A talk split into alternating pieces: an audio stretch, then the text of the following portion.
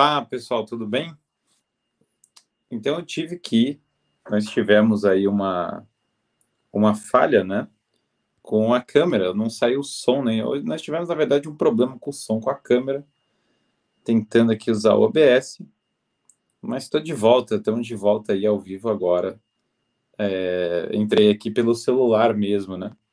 Próximo a gente consegue fazer funcionar esse negócio. Eu ia mostrar a câmera aqui para vocês e Fernando, também. Fernando, você tem que depois me ajudar com esse OBS para a gente fazer, fazer ele funcionar aqui. Minha câmera tava uma imagem boa e tal, mas o microfone não pegou. Então, agora nós vamos falar sobre o Chesterton. Ah, aqui é essa live é uma fênix, ela ressuscitou aqui, está de volta. Então, nós vamos falar sobre o Chesterton e o que ele pensaria do mundo contemporâneo, o que, que ele pensaria do que nós estamos vivendo agora, né? Então essa, eu até separei vários livros aqui, mas a primeira, a primeira coisa para a gente entender o contexto do Chesterton é que na verdade ele pegou o início do mundo que nós vivemos hoje, porque o Chesterton viveu no começo do século XX e ele pegou até a época do Hitler, então ele pegou uma, uma parte razoável de várias coisas que vieram a acontecer. No caso, ele inclusive conhecia esse projeto do H.G. Wells, que era chamado da conspiração aberta. E esse negócio de conspiração aberta envolvia a noção de. É, falava de uma série de coisas, inclusive a noção de uma administração global, né? Então, essa, é, o Chesterton, na verdade, ele, ele pegou também a Revolução Industrial, uma fase mais tardia da Revolução Industrial, ele avisou as pessoas da Europa sobre os perigos do nazismo, uh, avisou, alertou, pediu inclusive que se tomasse uma ação contra o Hitler, uh, que ele via como uma, uma figura bastante hostil né, na Europa. E ele viu várias coisas que aconteceram no século XX. Tem um livro do Chesterton, que eu acho que é um dos primeiros sobre. É, um dos primeiros sobre isso, né? Que é chama um dos, é um dos primeiros para a gente considerar que chama o que há de errado com o mundo. E o que há de errado com o mundo fala de uma série de temas, né? Fala de uma série de, de assuntos que são pertinentes para o que a gente está vivendo hoje, sobre temas de família, sobre, uh, sobre uma série de questões, né? Ele fala sobre o imperialismo, que não é algo que a gente vive do mesmo modo como aconteceu na época dele, mas ele fala uma série de outras coisas que que são pertinentes para agora. Em termos de economia, ele previu tudo que está acontecendo agora, tudo. Assim, é, é brutal. Ele só não foi mais preciso porque ele não tinha uma noção da era tecnológica que nós íamos entrar agora. Ele tinha noção de que haveria muito, é, muita prevalência tecnológica, mas ele não imaginava que ela essa era digital como nós vivemos. Também era muito difícil, ele não pegou nenhuma uma nenhuma coisa próxima disso. Mas ele imaginava que o que ia acontecer que todos os regimes do mundo eles iam roubar para uma espécie de mistura de capitalismo e socialismo, que é a coisa mais precisa, assim, possível para se prever. Porque os países, é, você tem o caso da China, que ela tinha uma economia mais socialista. E aí ela começou a migrar para uma economia mais é, para ter uma economia de mercado mantendo as estruturas do socialismo. Ao mesmo tempo, os governos europeus, uh, os Estados Unidos, eles fizeram o caminho oposto. Eles, na verdade, tinham uma estrutura de mais mercado e eles foram rumando para o crescimento do Estado, para o Estado ter cada vez maior, uh, um impacto maior e uma, uma influência maior. Até o ponto que há uma, há uma, os regimes foram ficando mais parecidos nesse, nesse aspecto. E ele achava tudo isso que haveria uma. Quem ia sair perdendo, né? Uh, nessa história seria a classe Yeoman. Yeoman é uma. Um, é uma, um termo que se usa em inglês para denotar esse pequeno fazendeiro. No fundo, mais ou menos a classe média, né? Em, em certa terminologia, porque existe uma diferença entre a classe média managerial e uma classe média proprietária, que é dona de algo, né? Mas, sei lá, o dono de um restaurante, uma, uma pessoa que vai ter contato, né, com algum empreendimento, alguma coisa assim, essas pessoas equivaleriam a uma a, a um Yeoman contemporâneo. Seriam pessoas que são pequenos proprietários, pessoas que têm acesso a alguma alguma coisa assim nessa linha, né? E a e esse pequeno proprietário, esse dono de uma de uma ele, ele é muito passado para trás hoje. As pessoas têm muita dificuldade de ter propriedade.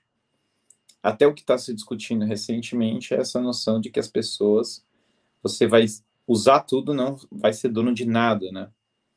É o lema que está que tá em voga e tal, que estão utilizando uh, nesse, no Fórum Econômico Mundial. Você vai usar as coisas, não vai ser dono de nada.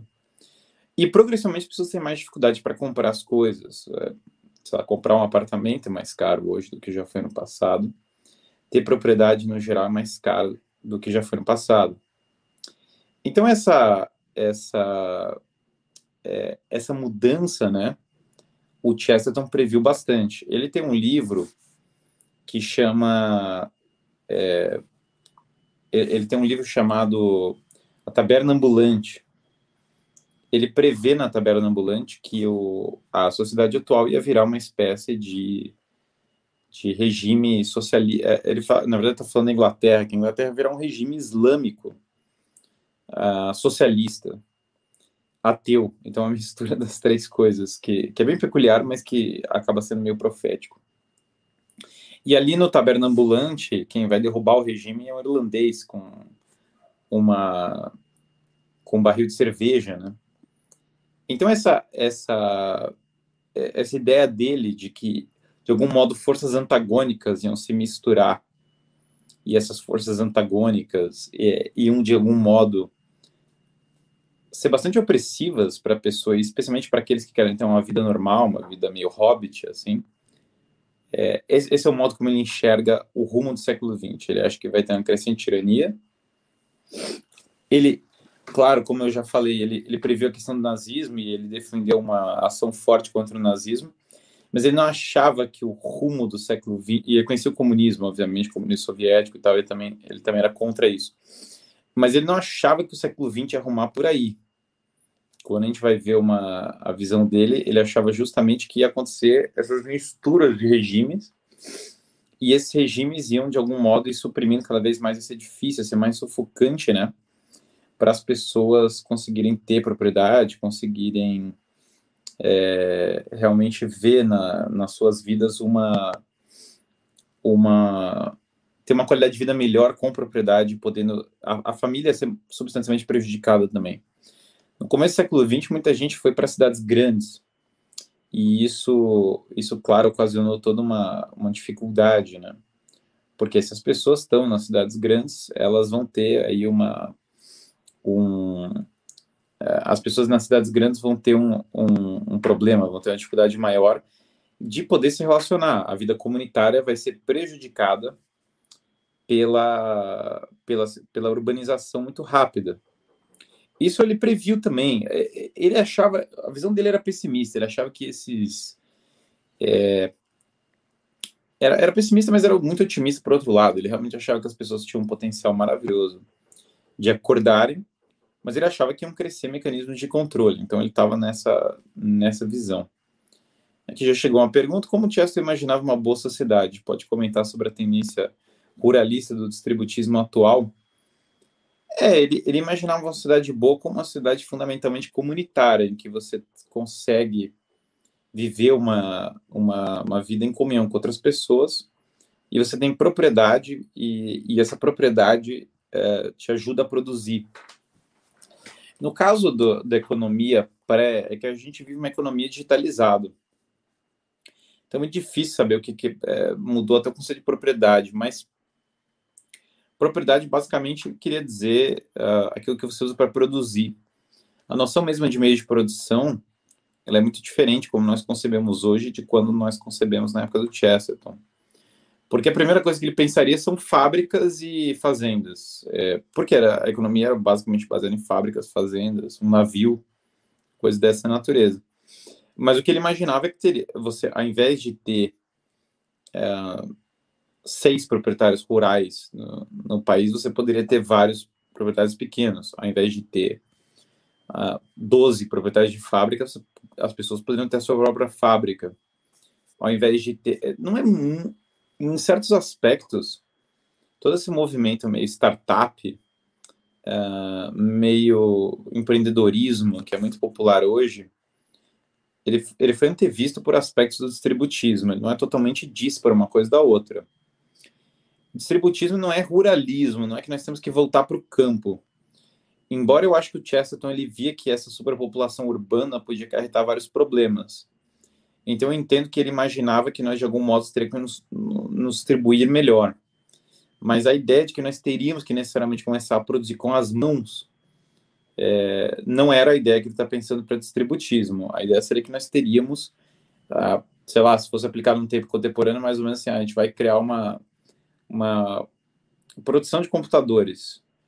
Então, eu vou ter 10 donos dessa produção de computadores, as pessoas que produzem computadores vão se unir e vão ter lá sua pequena empresa, sua própria empresa para fazer os seus computadores, sem ter que ser dominados pelos gigantes da tecnologia em todos os casos. Esse seria mais ou menos o, o, a visão, né?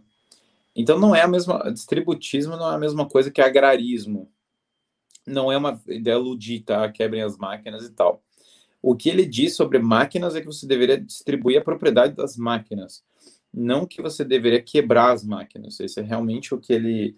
Mas ele acha que a tecnologia tem efeitos negativos também, é, não desejados, o que é evidente. Toda, todo avanço tecnológico traz efeitos negativos não desejados.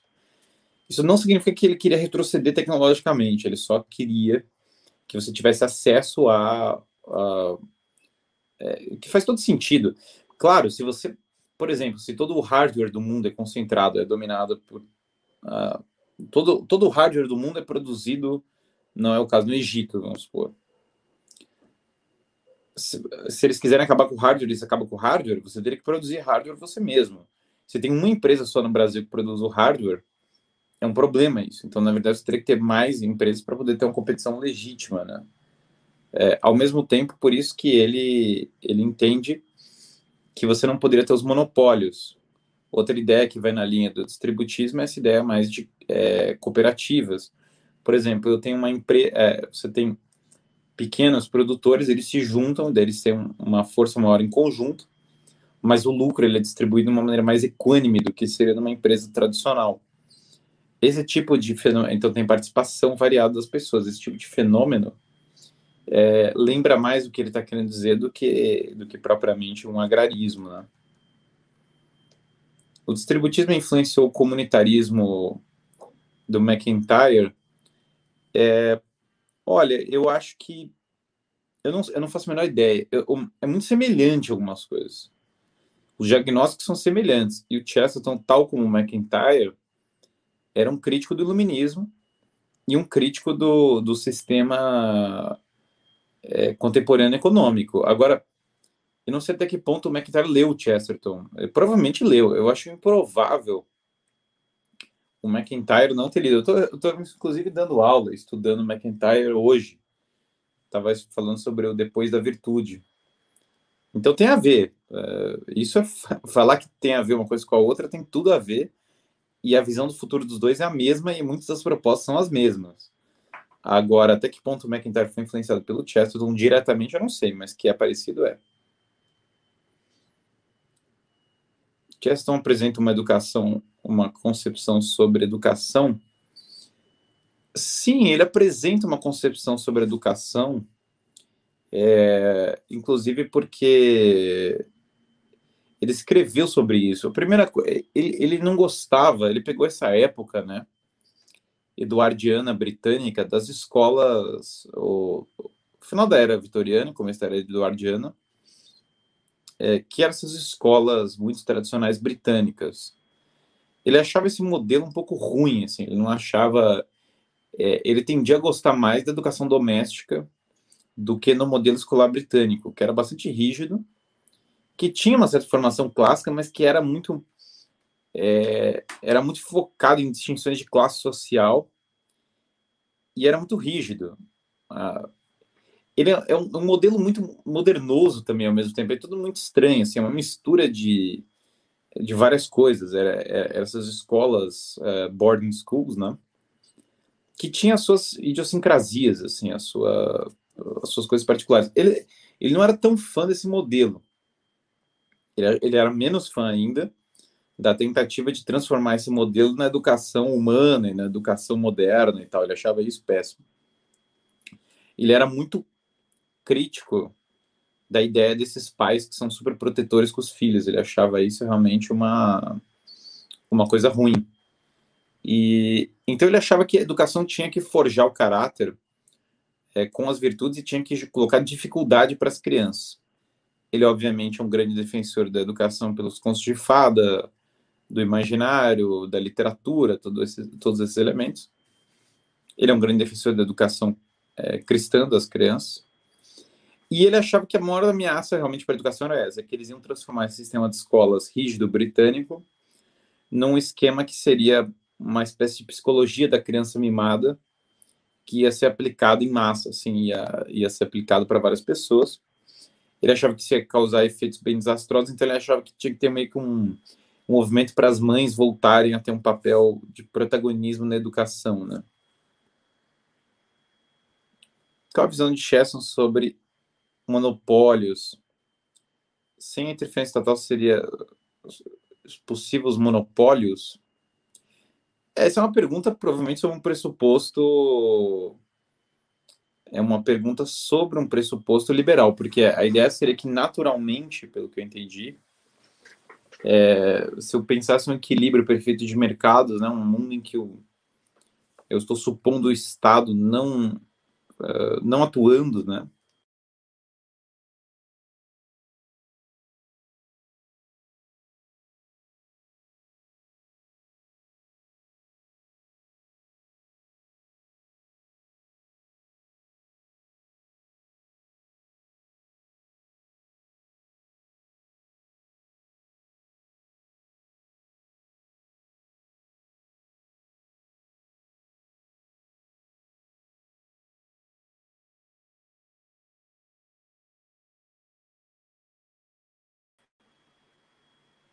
Aqui, é, caiu aqui um segundo.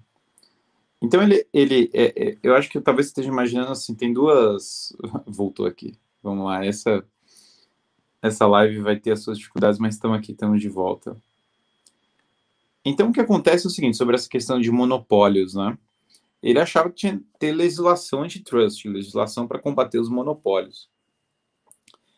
É, eu acho que ele achava, pelo que eu entendo que ele falava, que se você deixa as coisas como estão, sem intervenção estatal, é, vão ter monopólios. Os monopólios vão acontecer. Então essa essa é, essa essa questão dos monopólios, ele entendia que se você largasse o mercado por si, iam se formar monopólios e esses monopólios iam combater os novos empreendedores, as pessoas estariam criando coisas novas em termos econômicos. Então, da, da forma como eu vejo, ele, ele pensava assim. Ele não acha. Os, alguns liberais acham ou postulam a ideia de que se não tivesse o Estado, os monopólios não aconteceriam. Essa é uma. É, é, eu acho isso impossível, essas, essas toda, Primeiro, eu acho todas as conjecturas. Ah, se não houvesse governo. Eu acho essas conjecturas é, todas meio falsas, porque ah, existindo armas existe governo, porque existe a possibilidade de você controlar propriedades alheias à sua. Além do mais, não existe propriedade individual 100% autônoma. Então, naturalmente, você vai ter que se organizar com outras pessoas. Não, a ideia da essa ideia libertária, ela é uma ideia pós-contratualismo, não existia no mundo antigo. É, você pode imaginar um mundo sem o Estado moderno, então um mundo sem os impostos do Estado moderno. Mas é impossível imaginar um mundo sem é, governo de nenhum tipo, sem nenhum tipo de, de, de, é, de organização política. Isso é impossível, porque é, a minha família não é autônoma, eu preciso produzir outras coisas, então eu vou ter que conviver com outros. Aí eu falo, ah, não, perfeito, então é, vai ser tudo justiça privada e tal. É que é que o que você está chamando de justiça, quando você fala assim, ah, não, vai ter justiça privada, e aí, é, junto com a justiça privada, vai ter segurança privada, ter... na verdade, o que você está criando é um novo Estado. E, na verdade, o que aparentemente é uma. O que você está achando que é a abolição do Estado é a criação de um novo. Eu não sou contra criar um novo Estado diferente do atual. Mas realmente o que você está querendo não é a abolição do Estado. A, a, os exemplos que a pessoa dá não condizem com a realidade que ela espera. Então não dá para você postular um mundo que não existe uma organização estatal. Você pode imaginar uma organização que seja oposta, é, não privilegie monopólios, ou você pode imaginar uma organização que privilegie. Você pode imaginar uma, uma organização que concentra o poder ou uma organização descentralizada, mas imaginar uma não organização política não é uma possibilidade. Por isso que essa conta assim, não, mas se, se não fosse intervenção estatal não haveriam monopólios, é uma conta um pouco é, um pouco falsa. Teve monopólios americanos numa época em que havia muito menos controle estatal nos Estados Unidos, antes da era Roosevelt, que foram quebrados pelo Estado, basicamente, e, e funcionou. Funcionou, em, em, termos, funcionou. Então, essa, essa, essa, história assim de, ah, não, os monopólios acontecem porque é, é, não é real, não é real. Eu acredito muito no empreendedorismo, acredito no poder do, do empreendedorismo de quebrar muitos desses esquemas estabelecidos. Mas não é tão simples quanto parece. Quem, quem, quem discute muito essas ideias é, por exemplo, aquele livro, né? Da... Sim, com certeza os índios têm organização política, com certeza. Não tem uma tribo, não existe uma tribo indígena da história da humanidade que não tem organização política. Zero. Não tem nenhum registro de uma civilização de nenhum tipo é, que não tem organização política. Isso não é um registro válido. Assim. Então, falo, não, é um mundo sem Estado, não tem um, um registro disso. É, a organização tribal é uma organização. O que, como eu disse, você poderia imaginar organizações políticas que não sejam um Estado moderno, mas isso não implica a ausência de uma organização política, né? Então, Chesterton é contra esse tipo de liberalismo, né? Acho que isso não, não existe. Mais ainda, é, ele também é contra o, Estado intervir na economia demais, porque ele acha que o socialismo é uma coisa que vai destruir a liberdade humana, vai destruir a, a boa convivência. Então, ele, o que ele entende é que você deveria ter um meio termo realmente. Meio termo não é uma terceira via, ele não está imaginando Estado, democrata, é, estado social democrático, não é nada disso que ele está imaginando. Ele está pensando numa descentralização radical do poder, é, governo local mesmo, comunitário, e aí você tem uma estrutura governamental que ela, ela protege a descentralização do poder. Então, ela protege que eu tenha é, pequenas cidades que eu tenha uma propriedade descentralizada. E ela bate nos monopólios e, e auto-restringe o Estado para impedir que o, o para efetivamente impedir que a que o Estado que possa acontecer a concentração do poder novamente.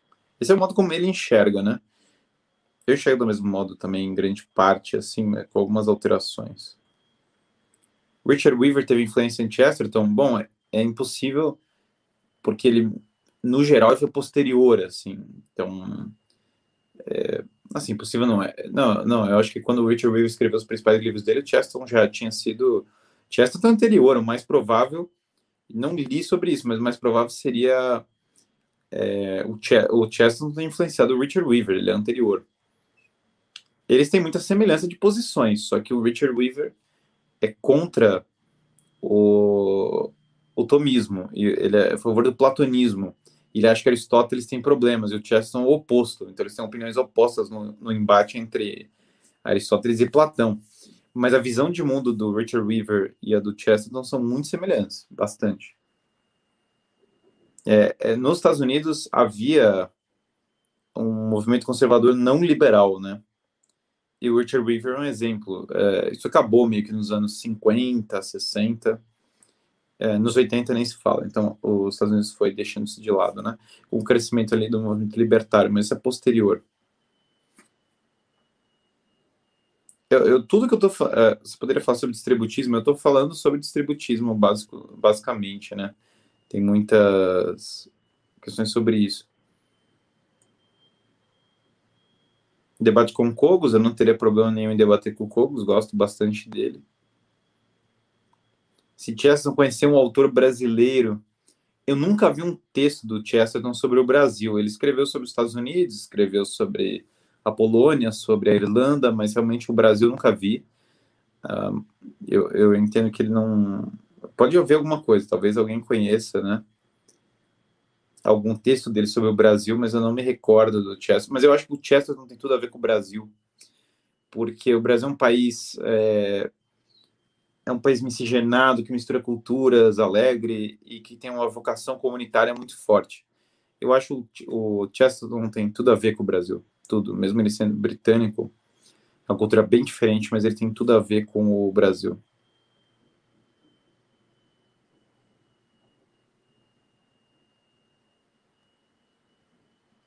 Algum exemplo desse modelo aplicado atualmente? É, deixa eu ver como eu posso explicar isso.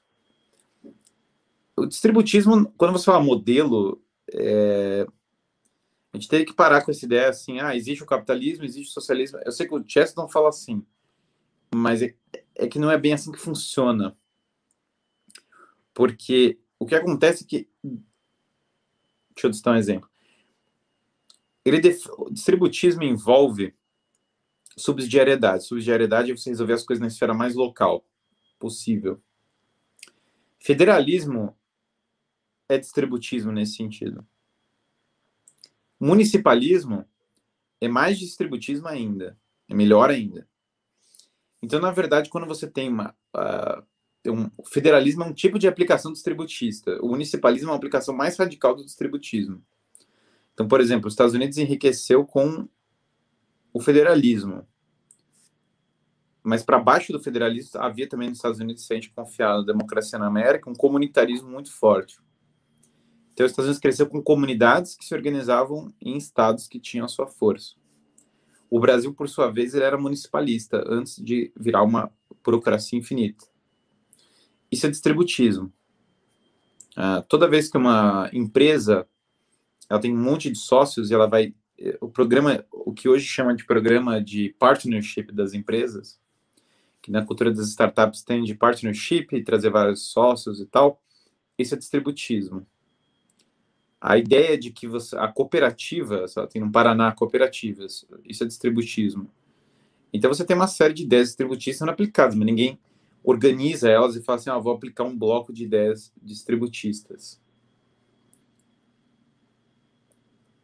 Então esse é mais ou menos o modo. Então não é não tem um modelo distributista, mas ele é aplicado sobre os conceitos distributistas são aplicados toda hora na sociedade atual. As pessoas estão é, aplicando isso.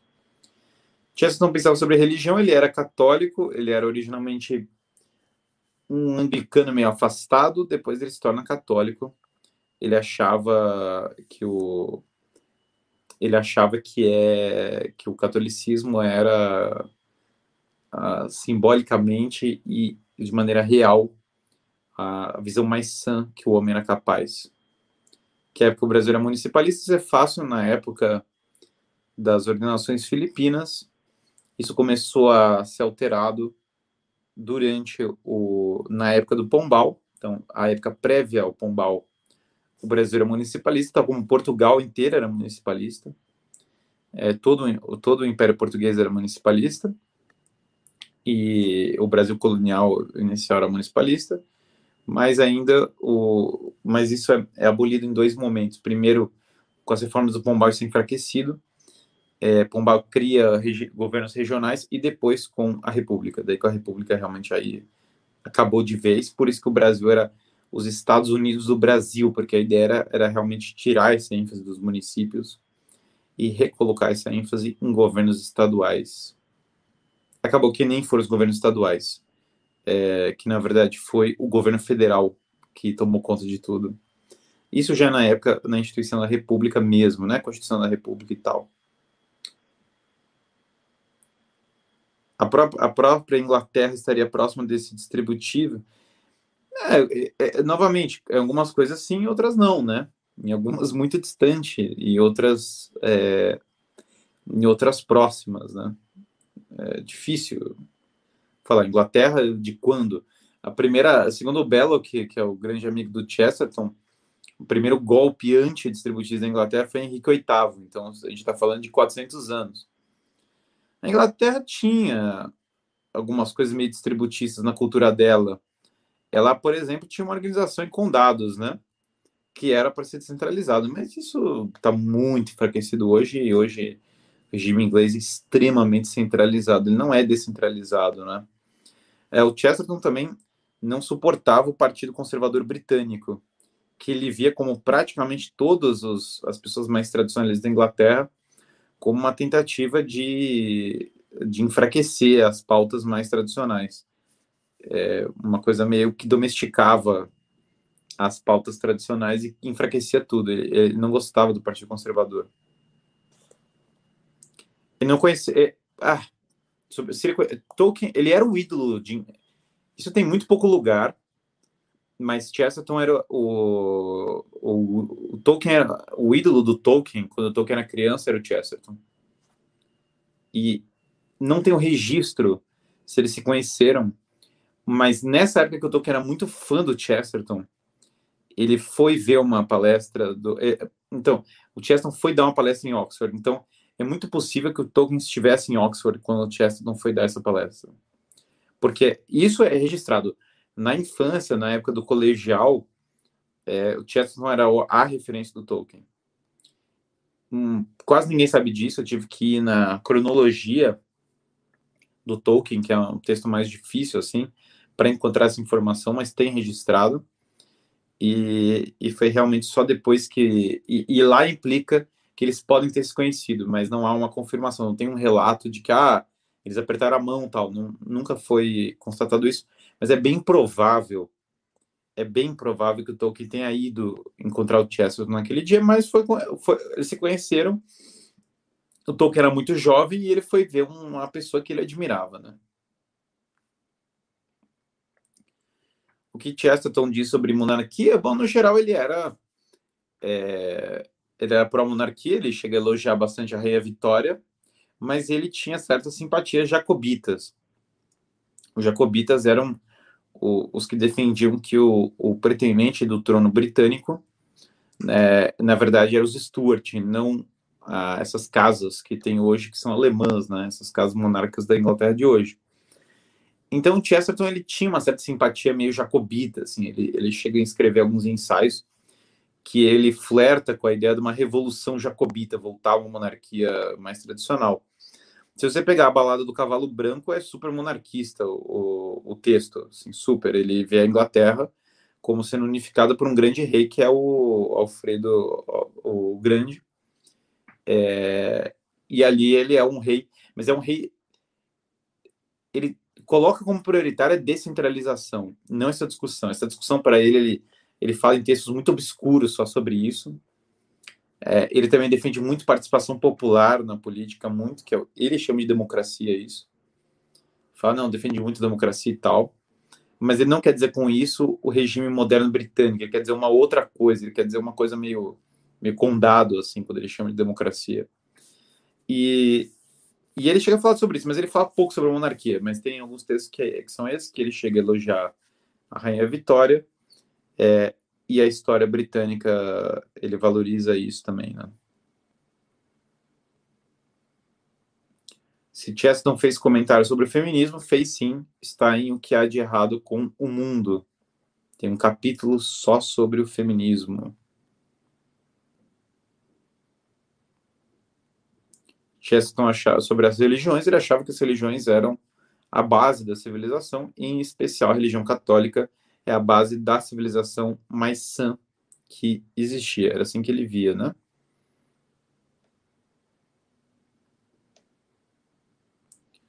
Que acha do Thomas Sowell? É, é um autor interessante, né? Ele é um, ele é um autor liberal. Uh, eu, eu, li um livro muito bom dele chamado White Liberals and Black Rednecks. Esse foi o melhor livro que eu li do Thomas Sowell. É um autor interessante, assim. Não sou, não é a mesma linha que a minha, mas, mas eu acho que ele tem coisas interessantes.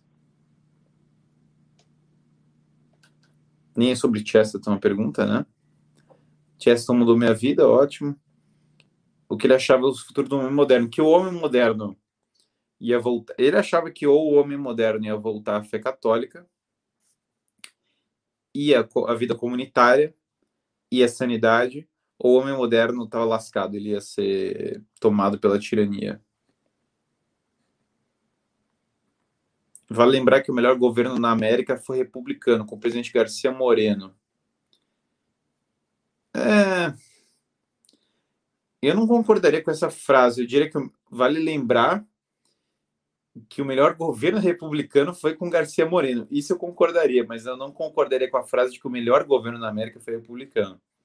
Eu só concordaria com a frase de que ele foi o melhor uh, dos governos republicanos.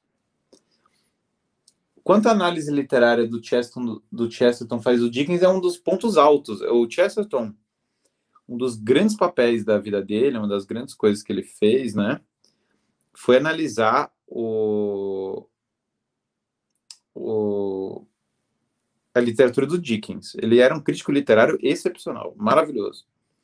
Não sai muita coisa no Brasil sobre a crítica literária do Chesterton, uma pena mas basicamente ele ele ele foi um, o livro dele sobre Dickens é muito influente influenciou cineastas Frank Capra e o John Ford são muito baseados nessa visão que eu que tem do Dickens.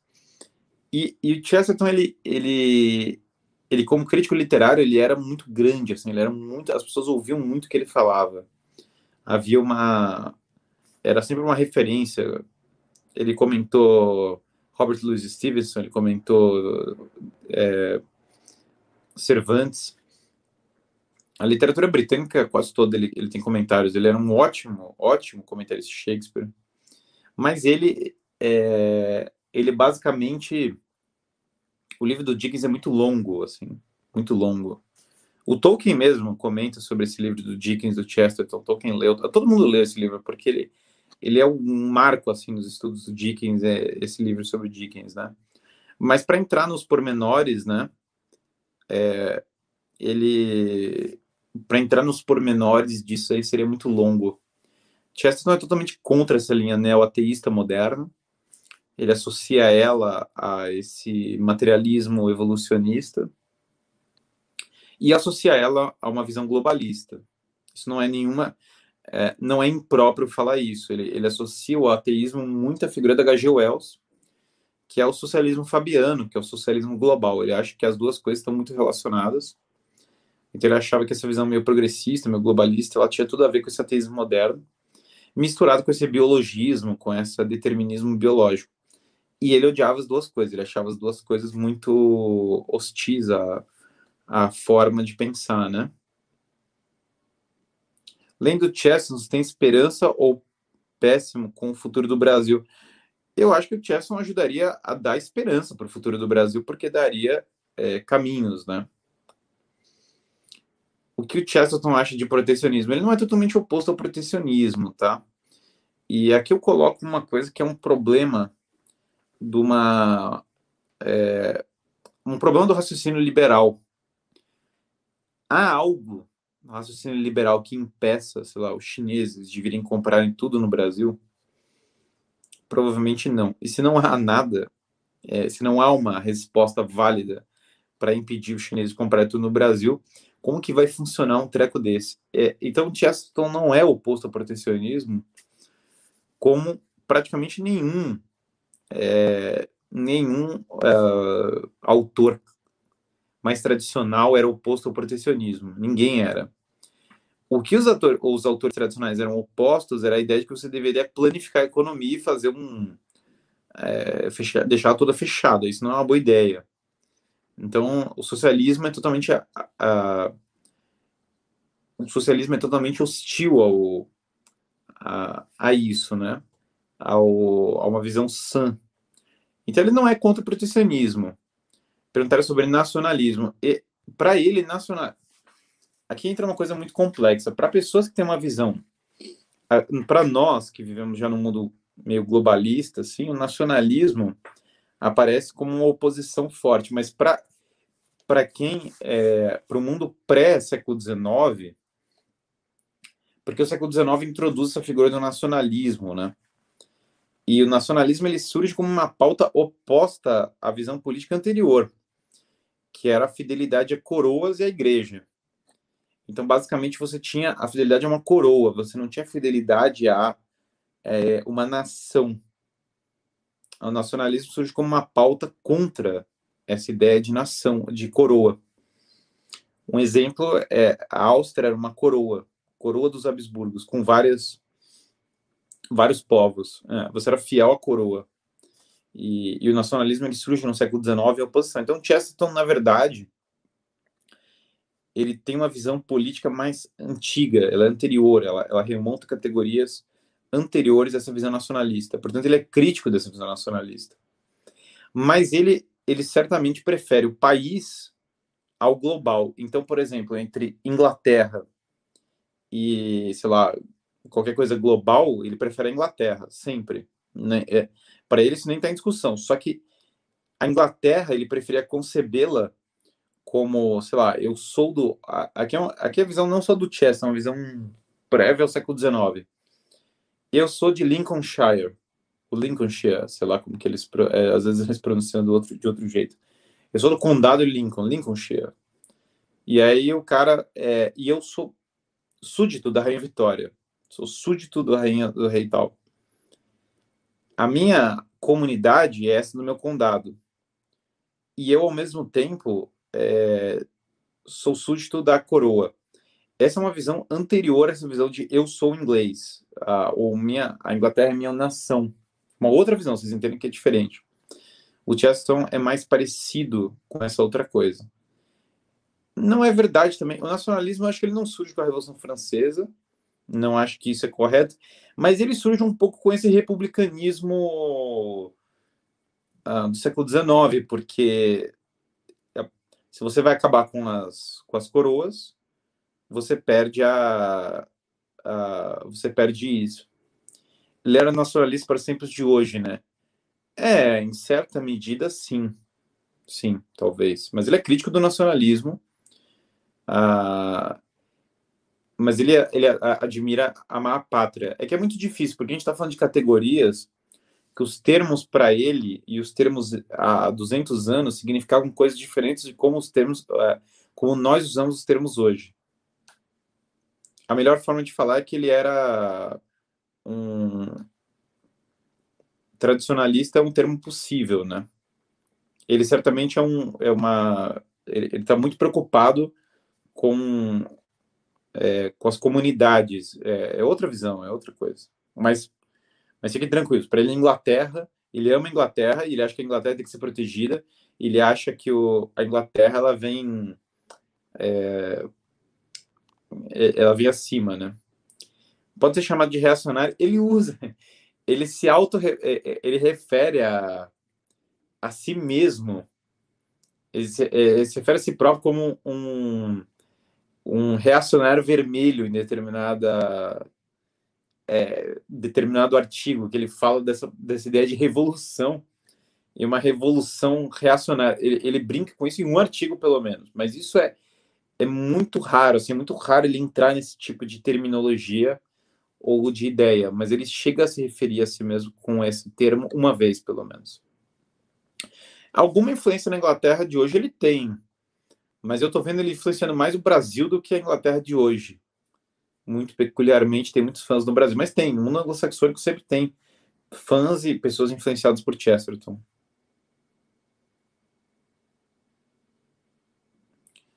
Uh, como autor anterior ao, ao, complexo contexto do mundo globalizado, não poderia ainda ter uma visão panorâmica dos problemas do livre mercado.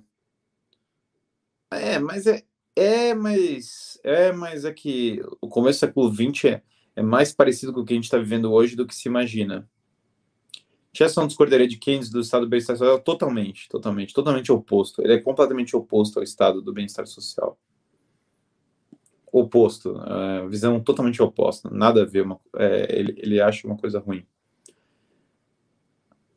Uh, conversação protestante. Eu não vou falar como eu vejo, mas vou falar o Chesterton. Chesterton via o puritanismo como um grande adversário intelectual e de visão uh, dele. Ele via um como o puritanismo realmente como algo que é meio oposto a ele.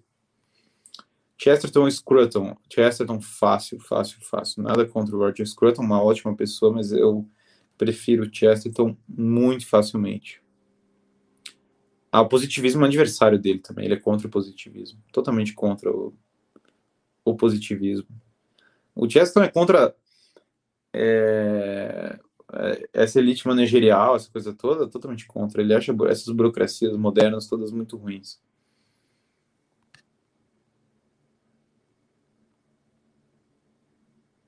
O senhor acredita no globalismo? Não, não, Deus me livre. Obviamente não. Não, eu, eu sou totalmente localista. Para mim, o, é, eu sou totalmente é, comunitarista, totalmente oposto ao globalismo. Eu sou a favor do oposto, aliás, a direção oposta. Ele não chega a, definir o justnaturalismo. A visão de mundo dele não é diferente da justnaturalista, mas ele não chega a entrar nessas discussões metafísicas ou de filosofia do direito, né?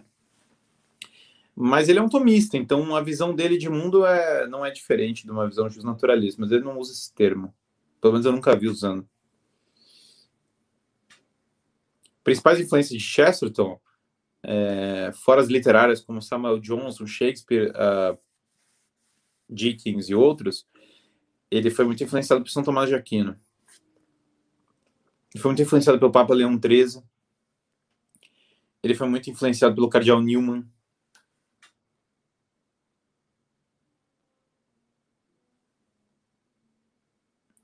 Que tipo de conservadorismo é atacado em ortodoxia? Parece um conceito meio diferente do conservadorismo que conhecemos como clássico. É esse conservadorismo britânico, que ele. é, é, é, que. Ah, isso aqui é muito longo, eu realmente não vou ter como explicar tudo isso agora. É, mas, basicamente, é assim: na Inglaterra tinha duas, dois grupos políticos. Tinha o grupo uh, que defendia o rei, e era mais alinhado com a igre... anglicano de alta igreja e com o catolicismo, que eram os Cavaliers, e tinha um grupo oposto que era mais republicano, igualitarista e defendia o era mais progressista, que era o grupo puritano, que é o do Cromwell. E esses são os grupos que tiveram em guerra na Guerra Civil Britânica. O grupo do Cromwell deu origem ao Whig, que era o partido é, à esquerda, que era o Partido Liberal do John Locke, e que era um partido mais, que era mais progressista. E o partido é, o, o, partido Cavalier deu origem aos Tories. Só que o Partido Conservador ele foi criado por pessoas que estavam insatisfeitas com os Tories, certo? Que eram, de, que eram os sucessores dos Cavaliers, porque achavam os Tories conservadores demais. Então, o Partido Conservador já foi criado por pessoas é, que não gostavam, que queriam modernizar o part... a, a tendência a Tory em britânica. Então é uma coisa meio meio que o partido já foi criado para é, para isso. Então é uma coisa que o Chesterton achava meio palhaçada. Como muita gente, muita gente achava, muita gente sempre achou o Partido Conservador da Inglaterra meio palhaçado. Chesterton falou sobre o fim do catolicismo na Inglaterra é, com certeza, é um dos temas que ele mais uh, falava. Burke ou Chesterton? É, Chesterton 500 mil vezes. Chesterton seria uma boa referência filosófica para o Brasil, para a resolução, conciliação, polarização ideológica que existe hoje no Brasil? Sim, com certeza. É, semelhança de Chesterton com Guénon, praticamente nenhuma. A única semelhança entre os dois é que ambos. A, a única semelhança. Chesterton é sempre pró-católico, ele acha. É, Chesterton é muito contra a ideia de, uh, de pegar essas ideias, uh, de pegar ideias do. misturar ideias uh, de outras religiões com o catolicismo. Então isso é muito diferente. Mas ambos são muito desconfiados do.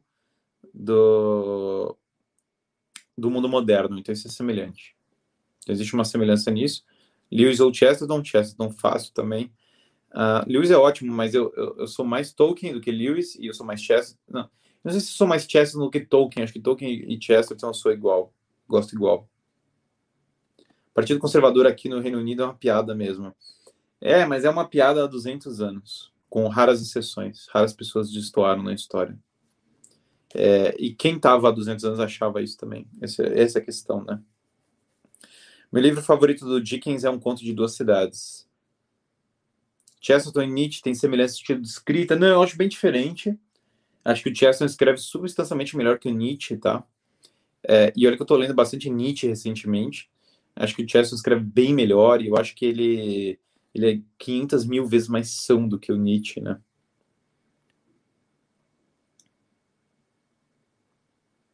Então, essa coisa do catolicismo na Inglaterra, é pra, ele, é, ele falou sobre isso 500 mil vezes, né? Ele percebeu a atuação do globalismo na época dele, sim, porque ele é amigo e adversário do maior proponente do globalismo da época dele, que é o H.G. Wells. Então ele ele está totalmente uh, imerso nessa discussão e ele é totalmente oposto a isso.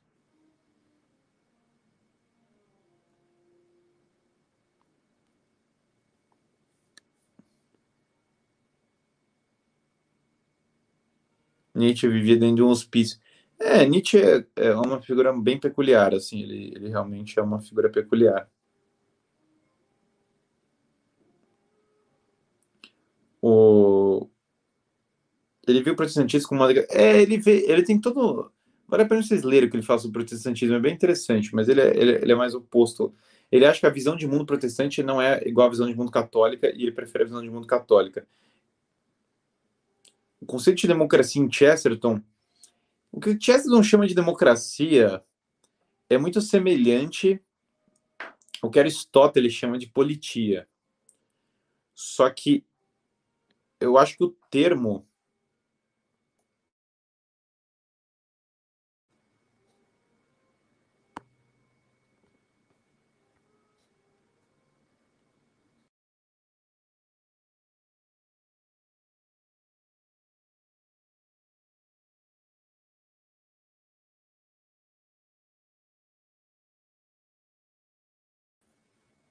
Voltou aqui, tinha caído. Eu estava falando sobre o conceito de democracia em Chesterton, e o que acontece é que o. o... Voltou aqui. Bom. Uh... Voltou, já estamos de volta. Hoje está primeiro dia de live, mas está rodando, a live está acontecendo, então já estou feliz com essa, com isso, né? O que o Chesterton achava do islamismo, eu falei já durante a live, né? Desse maravilhoso livro chamado A Taberna Ambulante, que é um livro em que ele comenta que é, o, o islamismo ele vê como oposto à civilização cristã, né? E nesse livro aqui, ó, Taberna Ambulante, é um belo, é um belo maravilhoso livro, né? É, nesse maravilhoso livro, A Taberna Ambulante, ele, ele, ele fala que a Inglaterra viraria um regime socialista é, islâmico. Ele vê a, o, o islamismo como algo oposto à civilização cristã.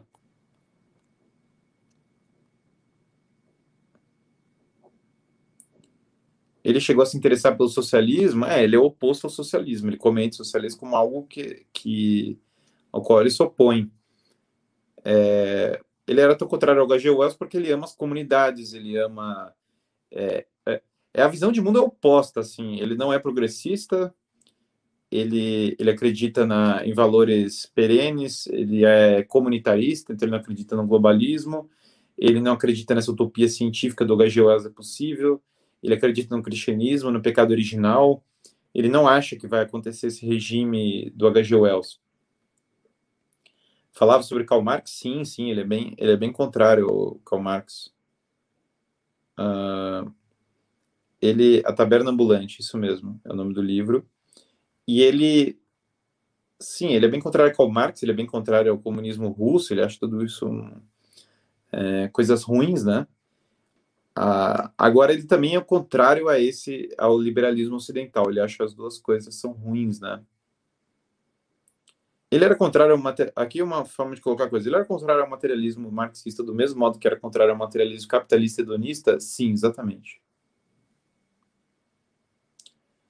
Minha visão sobre Nietzsche demoraria muito para falar. É, Chesterton é um ótimo. É, ele é muito bom para falar sobre Nietzsche. Se vocês pesquisarem o que ele falou sobre Nietzsche, é muito interessante. Ele, ele gostava muito de comentar Nietzsche, assim, e ele é bem acertado, são bem acertadas as coisas que ele fala, né? E ele não é, sobre Inglaterra e islamismo, Chesterton era católico ao final da vida. Ele era anglicano, meio afastado e depois se tornou católico.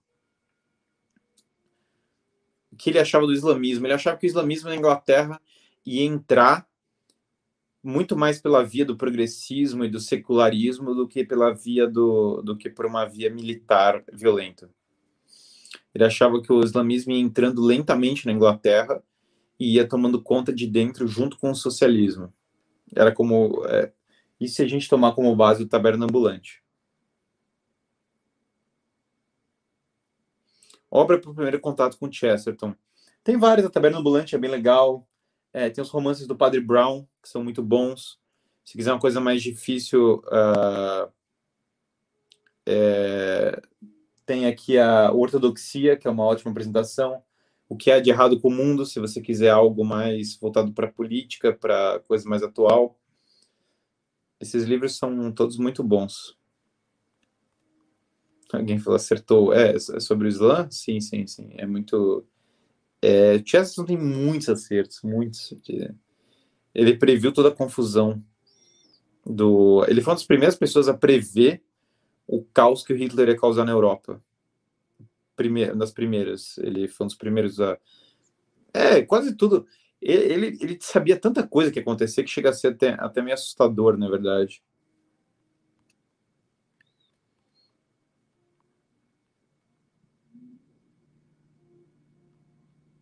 A gente já está com tantos, aparecendo tantas mensagens que as perguntas anteriores até fui perdendo algumas. Como seria o mundo se o cristianismo não tivesse surgido? É, eu acho que não, é muito difícil postular uma coisa assim, né?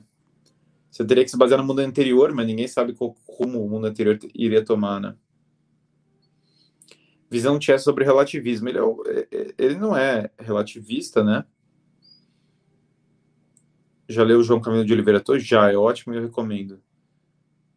Cheston e Dostoiévski são estilos bem diferentes. Uh, Dostoiévski é, eles têm estilos muito diferentes, assim. Dostoiévski é muito mais pesado do que o Chesterton. O Chesterton é muito mais leve. É... Tem semelhanças porque ambos são cristãos, mas eu acho que é meio por aí que morre a semelhança. Eles são ambos são cristãos e ambos são meio que, é, que, são personagens muito opostos, assim, realmente muito diferentes. Eu, mas os dois têm visões de mundo bastante cristãs, mas a, a, a o, o, jeitão do Dostoiévski é, é, é, diferente do jeitão do Chesterton. Personagem Gilbert do Sandman foi baseado em Chesterton. É, eu sei que tem, eu não li o Sandman, tá? Mas eu sei que tem um personagem do Sandman que é baseado em Chesterton. Eu sei que o Sandman foi bastante influenciado pelo Chesterton.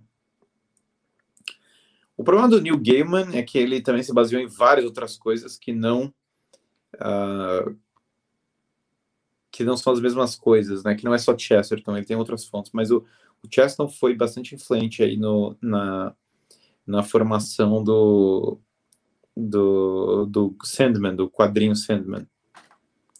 Tem uma coisa, é, tem uma referência Green qualquer coisa que eu já ouvi falar, eu não sei, eu não sei, eu teria que conhecer o, o no islamismo. Acho que nós já chegamos aqui no nosso final, né? Já demos aqui uma hora. Chesterton foi marxista na juventude? Não, não foi. Uh, na juventude ele era meio meio esotérico. É, acho que ele chegou a ser meio esotérico, uh, meio decadente, assim, meio uma coisa meio decadente, meio depressivo, artista. Ele era artista na juventude, uma coisa meio assim mas não marxista. É isso, gente. Um grande abraço aí para todos e até a próxima. Um prazer estar aqui com, com vocês.